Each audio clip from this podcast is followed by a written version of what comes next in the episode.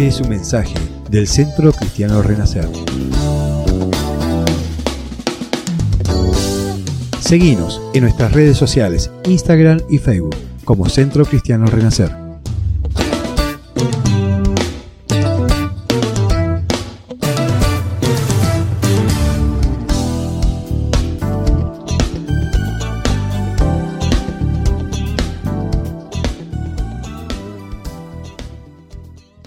Quiero compartirles acerca de algo que Dios me ha estado hablando en este tiempo.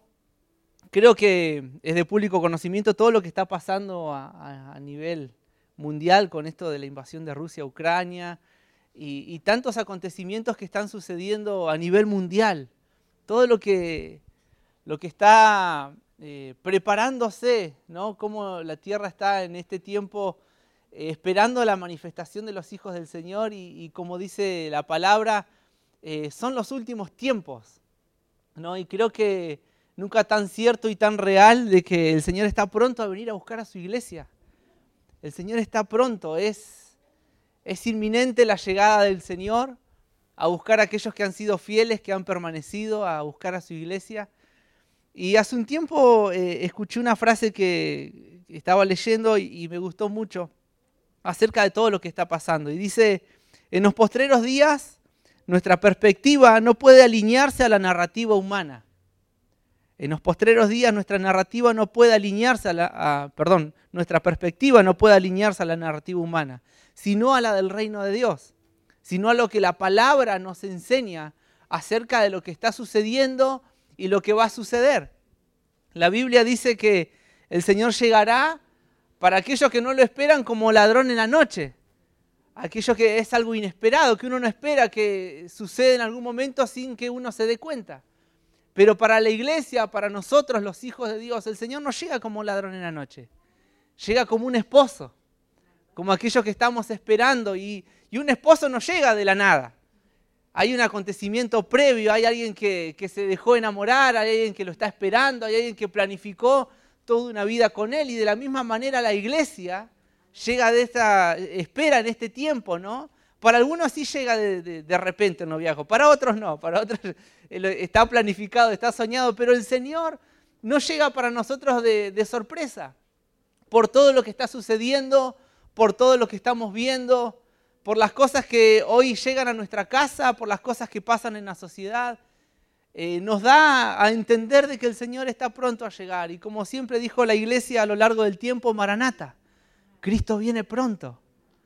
Cristo viene pronto, iglesia. Y eso, ese Maranata siempre a mí me ha hecho pensar de que tiene su Maranata. Qué bueno porque Cristo viene. O el Maranata, ponete las pilas porque el Señor está pronto a llegar. Y yo quiero hablarle en esta mañana acerca de algunos consejos que la Biblia nos da para los postreros días. La palabra postreros días aparece muchas veces en la Biblia y nos habla justamente, postrero habla de hay un alineamiento y es lo último, lo último que va a suceder, eso son los, los postreros. Hay una serie de acontecimientos que llegaron antes y los postreros días son los días finales, lo que el Señor tiene preparado para este último tiempo. Y sin duda es que la palabra nos viene advirtiendo, por eso digo, no es sorpresa para nosotros lo que está pasando. Y aún, no quiero desalentarlo, pero aún faltan muchas cosas más en mayor gravedad, donde las cosas se van a ir agravando un poco más y van a y estamos viendo una sociedad que se está corrompiendo cada día más. ¿Sabe que está todo preparado? No quiero hablar algo escatológico ni tampoco es mi intención, pero con todo esto que hemos vivido como sociedad del aborto, lo próximo este año que se va a trabajar es la eutanasia como sociedad y ya está dentro de, lo que se pueda charlar dentro del Congreso y se, se va a tratar de que la gente tenga la autoridad y la posibilidad de quitarse a sí mismo la vida. Lo próximo se va a autorizar la pedofilia. Es uno, saben que en muchos lugares, en muchos países, está autorizado que un hombre grande se case con una niña. Y en algunos lugares hasta pueden tener más de dos o tres esposas, mujeres. Está disfrazado, pero es la pedofilia. Estamos trabajando, estamos trabajando como sociedad o el país está trabajando para que se legalice las drogas. Y esto va en aumento. Esto va en aumento y es, es importante que la iglesia, como iglesia, sepamos cómo pararnos y cómo ubicarnos en el tiempo que estamos viviendo. Que podamos ser, como dice la Biblia, la Escritura, entendidos en los tiempos y no desperdiciemos los días que el Señor nos ha dado y no transitemos los días como días normales porque es un tiempo especial. Consejos que la palabra nos da para los postreros días. Lo primero que, quiero hablarles es que la palabra nos habla de advertencia. Nos da una advertencia acerca de los postreros días. Segunda de Timoteo capítulo 3, versículo 1 dice, también debes saber esto, que en los postreros días vendrán tiempos peligrosos. En los postreros días, Timoteo, tenés que saber que vendrán tiempos peligrosos. Y comienza a hablar y a describir personas, dice, van a ver, se van a levantar personas, amadores de sí mismos, que engañan, que creen tener la verdad, pero en sí, en ellos hay pecado. En ellos hay los, los placeres de este mundo. Y serán los postreros días, tiempos peligrosos. Pablo le advierte a Timoteo. Le dice, Timoteo, los tiempos que vas a vivir, los tiempos que vienen por delante son tiempos difíciles, tiempos peligrosos, tiempos donde lo que parece que está bien no está bien. A lo bueno llamarán malo y a lo malo llamarán bueno.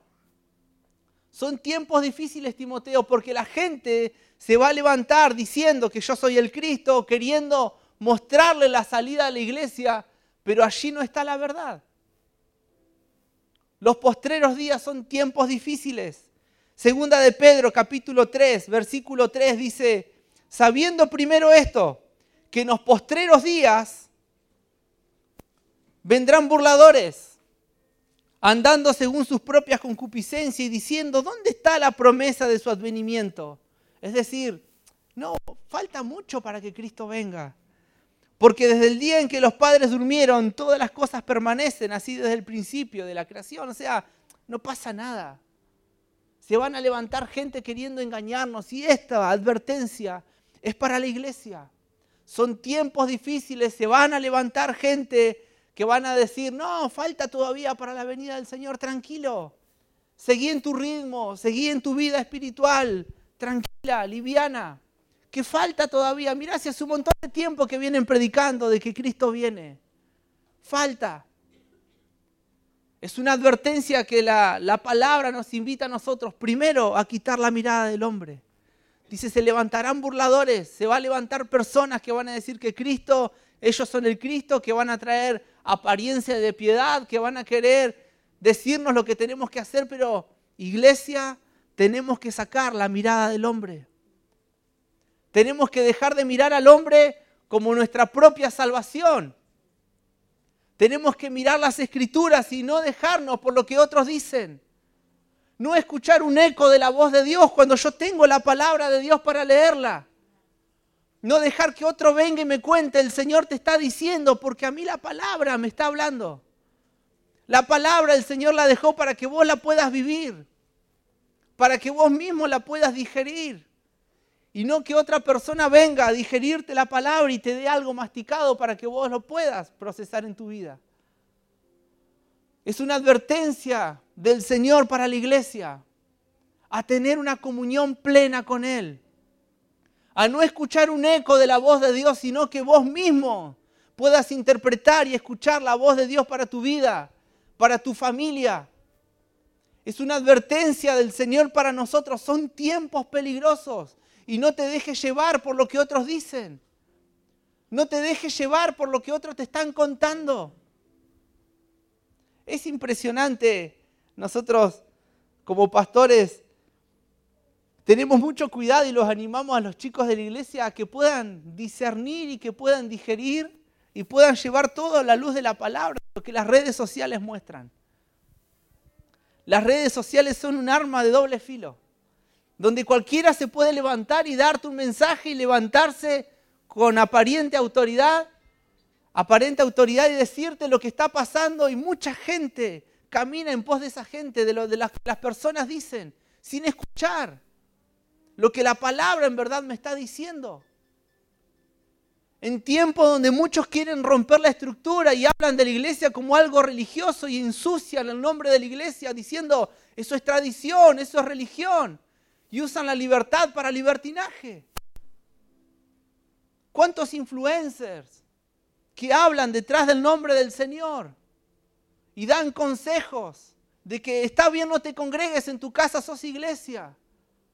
Gente que te dice, está bien, lee la Biblia en tu casa. No hace falta que vayas a una iglesia, no hace falta que te congregues. No hace falta que tengas un pastor, porque Dios es tu pastor. No hace falta que estés en el cuerpo de Cristo. Y deliberadamente la gente habla, ensuciando algo que levantó Cristo. Algo que Él edificó. Algo por lo cual Él entregó su vida. Algo por lo cual Él murió. ¿Cómo no va a tener valor la iglesia si Cristo murió por la iglesia? Si Cristo dio todo, edificó, la Biblia dice que Él es el ángulo, es la, piedra fundamental de la iglesia. Pero nos pasa que donde no leemos la Biblia, donde no tenemos comunión con Dios, son tiempos difíciles. Porque yo no escucho lo que Dios me dice para mi familia. No escucho lo que Dios tiene para mi vida escucho solo un eco de lo que alguien me puede decir. Quiero animarte a que vengas a la oración de martes a viernes a la mañana. Amado, hay, hay cosas que pueden cambiar. Podemos poner la batería adentro y encerrarlo a Luchina ahí adentro, o lo podemos poner afuera, podemos poner luces, podemos sacar luces, podemos usar lo que sea. Pero hay cosas que nunca van a cambiar y nunca cambiarán hasta que el Señor venga, el poder de la oración. Nada puede reemplazar la comunión con Dios, hermanos, nada. Nada, por más que vos te levantes a la mañana, pongas música en tu casa cristiana, por más que vos, no sé, hagas lo que en tu casa, decir que esto, no sé, pongo música, leo la Biblia, pero el hecho de orar, de tener comunión con Dios, de escuchar su voz, de que Él te direccione, de que Él te fortalezca, de que Él te advierta, de que Él te enseñe. Nada puede suplantar eso. La oración es fundamental para nuestra vida cristiana. Y son tiempos difíciles donde nuestra comunión, hermanos, es vital. Mi comunión con Dios en este tiempo es vital. Necesito aferrarme a la voz de Dios necesito escuchar lo que Dios tiene para mi vida. Yo entendí de que yo puedo ser un cristiano mediocre, que venga y escuche la palabra simplemente, que venga el pastor y me diga lo que la Biblia dice, o puedo ser alguien que conozca a Dios. Como dice el lema de lo que están haciendo, puedo ser un hijo de la intimidad y escuchar lo que el pastor me dice, pero filtrarlo a la luz de la palabra. Porque lo que te dice el pastor no está en otro lado, que no está acá. Es algo que Dios le ha hablado para la iglesia. Es algo que Dios le transmitió para ustedes. Pero qué bueno es cuando Dios te habla a vos de forma personal. Hijos de la intimidad. Hay frutos de la oración, hermanos. Hay frutos. Hay recompensa de aquel que se levanta temprano. No es una fórmula mágica, es orar. No hay secreto en lo secreto, escuché decir una vez. Es, es orar a Dios. De rodillas, parado, caminando, saltando, dando vuelta, como se te ocurra, pero es orar. Hay algo lindo que nos pasa con los adolescentes de la iglesia que están encontrando su forma de orar. Y tenemos reunión de oración todos los martes a la mañana, nosotros también, y tenemos algunos que caminan, otros que están tirados como Martín Lutero, en el piso, otros que están de rodillas, otros que están parados levantando la mano y, y mucho uno a veces tiene estructura y dice, pero no, no, sí, están buscando a Dios. A su forma, a su manera, tal vez caminando, pero están buscando a Dios, están escuchando a Dios. La comunión íntima del Señor. Es una advertencia para estos últimos tiempos. La Biblia dice que en los últimos tiempos el amor de muchos se enfriará. Y sabe que cuando uno saca pasión y le saca el amor a las cosas de Dios, comienza a enfriarse. es mucho más fácil mantener un fuego encendido que prenderlo. Es mucho más fácil alimentar mi vida espiritual diariamente que luego de haber pasado algo, de alguna enfermedad o de haberme apartado, volver otra vez a querer buscarlo al Señor. Las cosas no te toman por sorpresa cuando estás en comunión con Él. No nos toman por sorpresa. El Señor te está llamando en este tiempo a comunión. Y ha sido el llamado de Dios de hace mucho tiempo para la iglesia.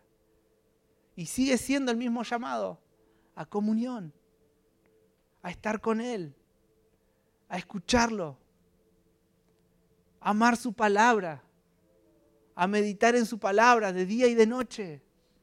Felicitaciones a los que van al Instituto Bíblico. Qué gran decisión.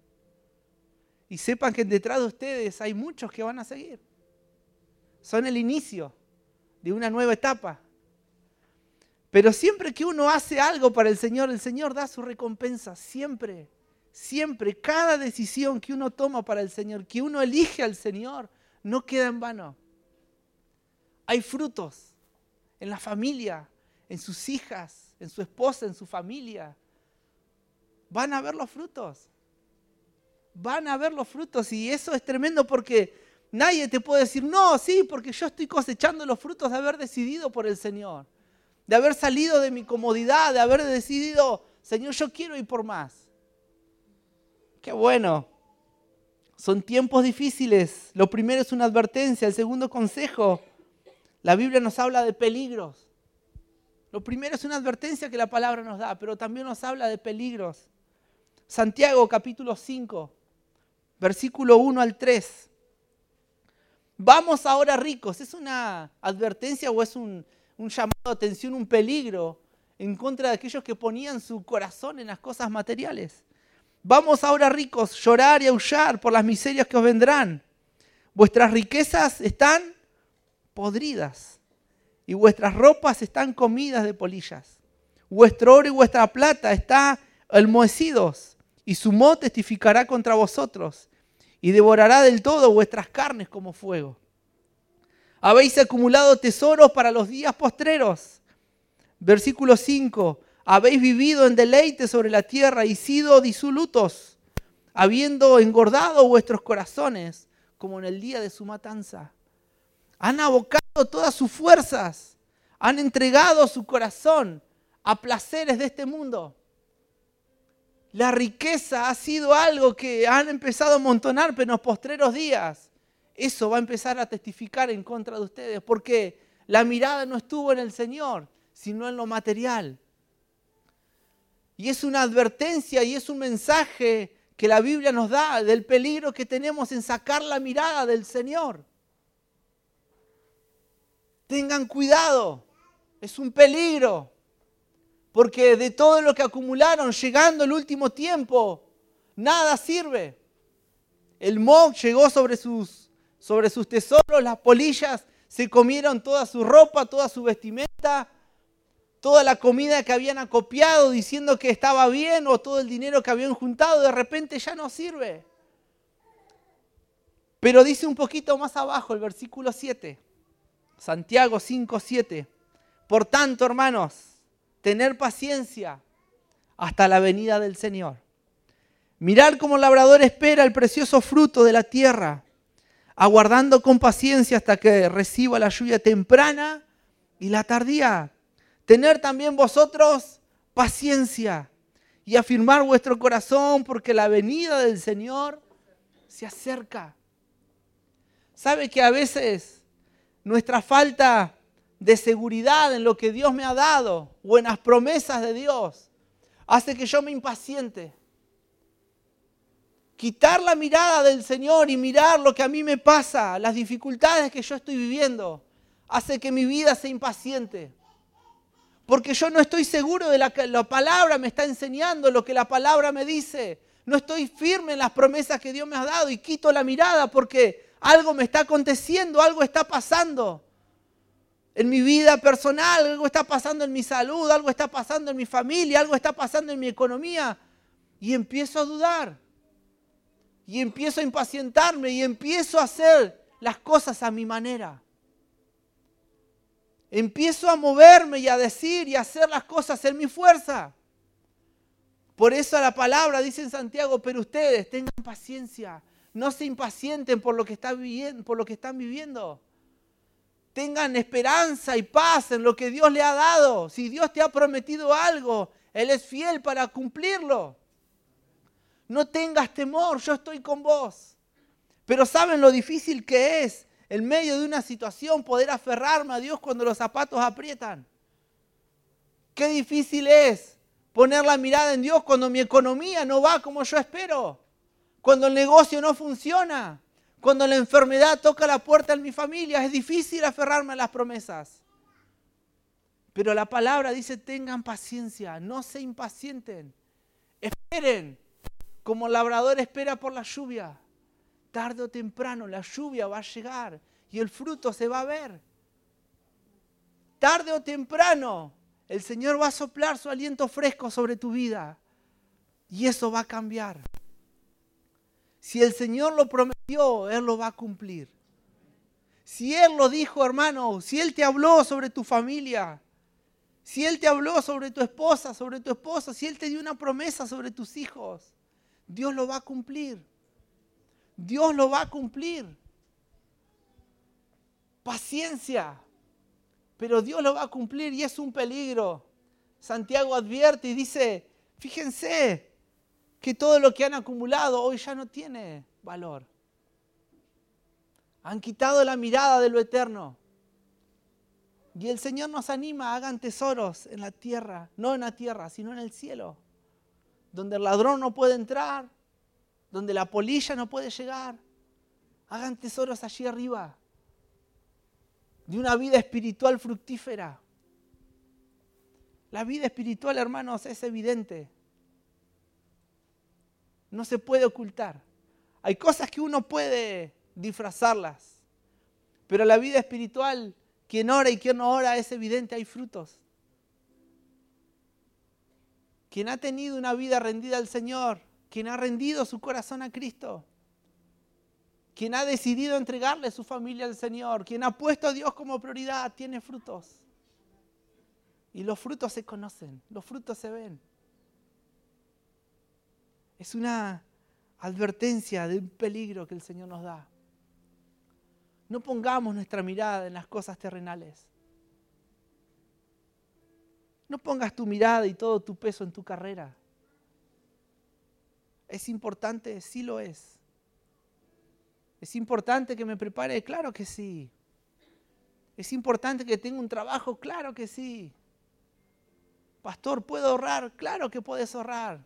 Está bien que te compres tu auto, está bien que te compres tu vehículo, tu casa, que, que sueñes, pero que tu corazón no esté allí.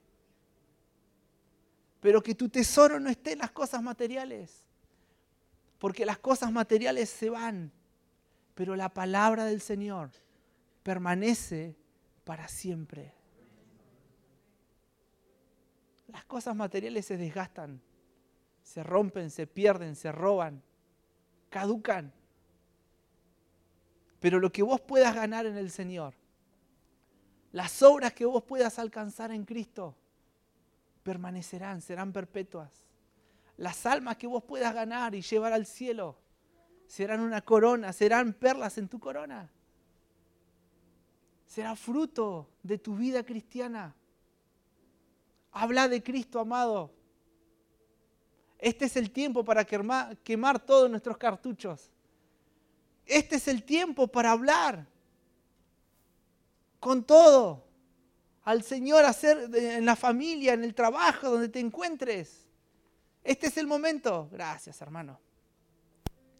Este es el momento. No tengas temor de hablar del Señor. No tengas vergüenza. No te limites. No limites lo que Dios te ha dado, porque cada uno de nosotros tenemos algo que Dios ya nos ha dado. Tenemos que usarlo. Este es el tiempo del respaldo de Dios también para tu vida. Y lo último que quiero hablarte, el tercer consejo que la palabra me da, lo primero es una advertencia, Lo segundo nos muestra el peligro. Y en tercer lugar nos da una promesa para los postreros días. Son tiempos difíciles, son tiempos donde muchas veces nuestra mirada se desvía, pero también en los postreros días el Señor prometió algo. Derramaré mi espíritu sobre toda carne. Para los últimos tiempos, que son tiempos difíciles, que son tiempos donde el enemigo quiere hacernos desviar la mirada, también es un tiempo donde el Señor promete, derramaré mi espíritu sobre toda carne. Fíjense lo que dice en Hechos capítulo 2, versículo 14, luego de que el Espíritu Santo viene y llena a los discípulos y empiezan a hablar en nuevas lenguas. Hechos capítulo 2, versículo 14 dice, entonces Pedro, poniéndose en pie con los once, alzó la voz y les habló a la gente, diciendo, varones judíos, y todos los que habitáis en Jerusalén, esto sea notorio y oír mis palabras. Porque esto no, no están ebrios, como vosotros suponéis, pues es la hora tercera del día, mas esto es lo dicho por el profeta Joel. Y en los postreros días, dice Dios, derramaré mi espíritu sobre toda carne.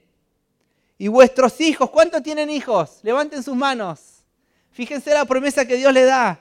Y vuestros hijos y vuestras hijas, ¿qué harán? Profetizarán. ¿Cuántos jóvenes hay acá? A ver, levanten sus manos.